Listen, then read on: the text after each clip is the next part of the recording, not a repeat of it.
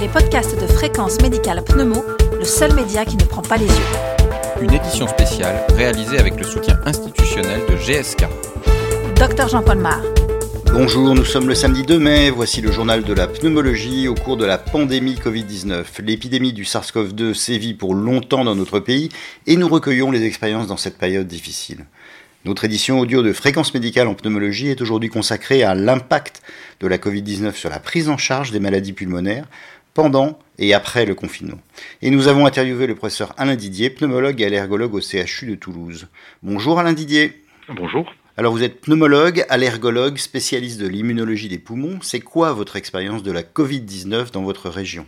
Alors dans, notre région, on a vécu une situation manifestement euh, assez différente de ce qu'ont vécu euh, nos collègues euh, d'Île-de-France et, de la région Est, puisque probablement parce que nous avons été confinés à un moment où le virus circulait assez peu, finalement nous avons eu un nombre de cas certes important, mais qui a pu être complètement maîtrisé, sous réserve bien sûr d'avoir organisé notre système d'hospitalisation pour pouvoir recevoir les patients. Mais nous n'avons jamais été en saturé euh, ou en tout cas en panique euh, à l'idée de ne pas pouvoir recevoir des patients ou d'avoir à faire des choix. Pour certains patients, ce n'est pas euh, arrivé, y compris dans les réanimations qui, dans la région, ont toutes joué le jeu. Et comment est-ce que cela s'est passé pour les malades que vous suivez habituellement, les asthmes, les BPCO Alors là, nous avons été très surpris, effectivement. C'est quelque chose qui continue à nous interroger parce que autant on s'attendait au début, au démarrage de l'épidémie, à, recevoir euh, nos malades BPCO ou nos asthmatiques euh, en situation euh, de détresse, autant finalement, dans les patients que nous avons reçus, nous avons reçu très peu de nos patients habituels.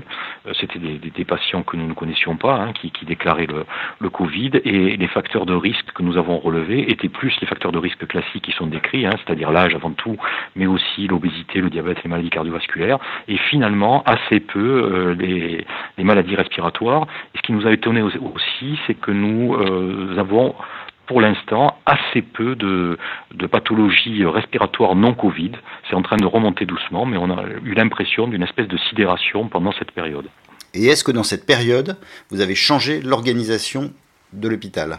Oui, il y, a, eu, euh, il y a eu un remaniement très profond de, de, l'hospitalisation, c'est-à-dire que nous avons euh, armé des, des secteurs en, unité Covid, des secteurs qui n'avaient pas l'habitude euh, d'accueillir les, des patients Covid, ce qui veut dire qu'il a fallu former euh, le personnel euh, paramédical et que nous, en tant que pneumologues, nous avons également joué un rôle important pour aller superviser la prise en charge médicale de ces patients, pour aller informer nos collègues sur la surveillance de patients respiratoires instables, hein, surveillance des paramètres que sont la fréquence, que sont l'oxymétrie, etc., le, les débits d'oxygène. Donc, finalement, pour nous pneumologues, ça nous a mis euh, assez en avant dans, dans l'hôpital dans lequel je travaille. Comment avez-vous suivi vos malades chroniques? Par téléconsultation? Oui, pour les malades que nous n'avons pas euh, hospitalisés euh, et, pour nos malades chroniques, on leur a proposé un système de téléconsultation qui là aussi, à ma grande surprise, s'est mis en place très vite, ce qui nous a permis de ne pas perdre le lien euh, d'une part avec nos malades chroniques et d'autre part aussi avec les malades Covid peu graves que nous avons renvoyés au domicile ou en lien avec le médecin traitant, nous avons pu continuer à assurer un suivi. Comment est-ce que vous envisagez le déconfinement et le retour des malades habituels?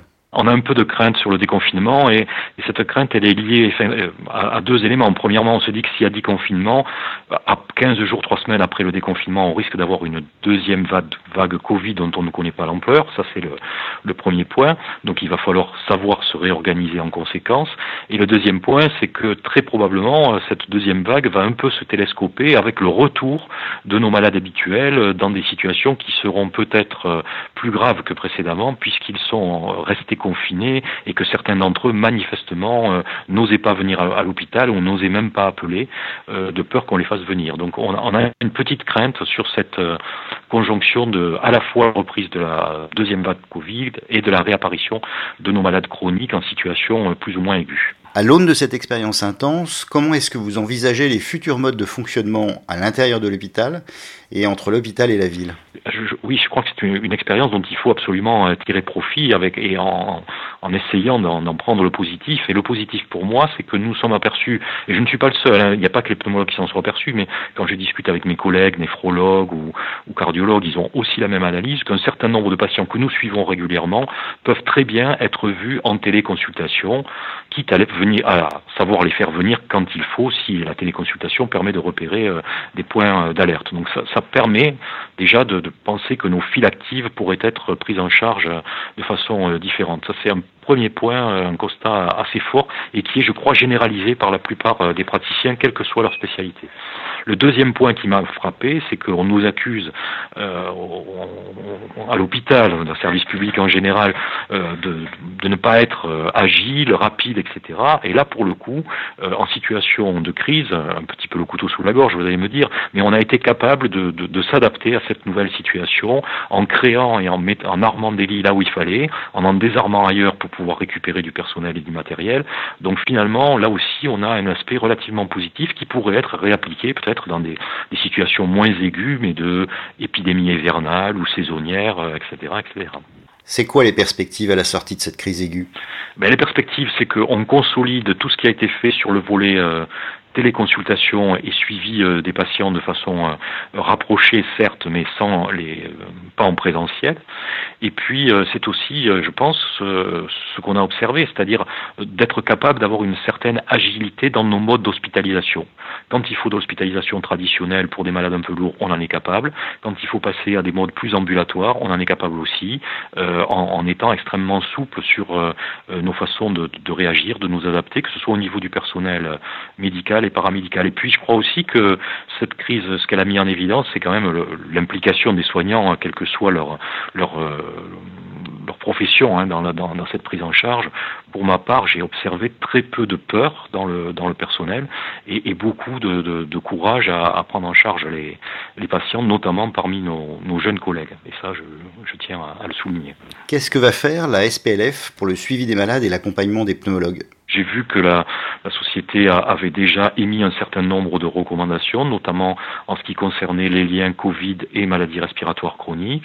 J'ai vu qu'il y avait une, série de, de, webinaires qui étaient prévus sur euh, des sujets d'actualité qui vont arriver maintenant, qui sont notamment le sujet euh, des suivis de patients qui ont des formes euh, Covid sévères à dominante respiratoire, car on sait qu'un certain nombre d'entre eux vont garder un handicap probablement durable avec constitution de lésions plus ou moins fibrosantes. Et puis euh, j'ai vu aussi qu'il y avait des, des projets, euh, notamment sur le télésuivi, etc. Donc je, je pense que la, la société de, de, la SPLF va, va, faire un effort considérable pour accompagner les, les, les, pneumologues et les praticiens en général sur ces nouvelles modalités et sur cette nouvelle pathologie, parce que c'est quand même une maladie particulière qui est une maladie finalement infectieuse assez générale avec un tropisme respiratoire important. Quel est votre message pour les pneumologues?